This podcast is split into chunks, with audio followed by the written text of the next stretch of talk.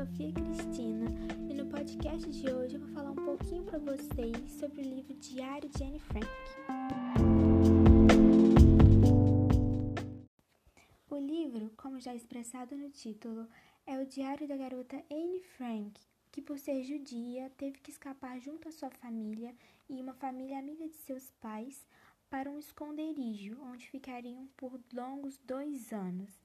A garota relata em seu diário que ficaram em um sótão secreto na empresa onde seu pai trabalhava, e conta também todos os acontecimentos e pensamentos que passam por ela ao longo de todos esses dias. O livro nos proporciona acompanhar o envelhecimento e amadurecimento de Anne Frank, além de compreender através dele como foi doloroso e muito difícil a vida de judeus nesse período. Com toda certeza, é um livro excepcional e muito emocionante que nos surpreende a cada página lida.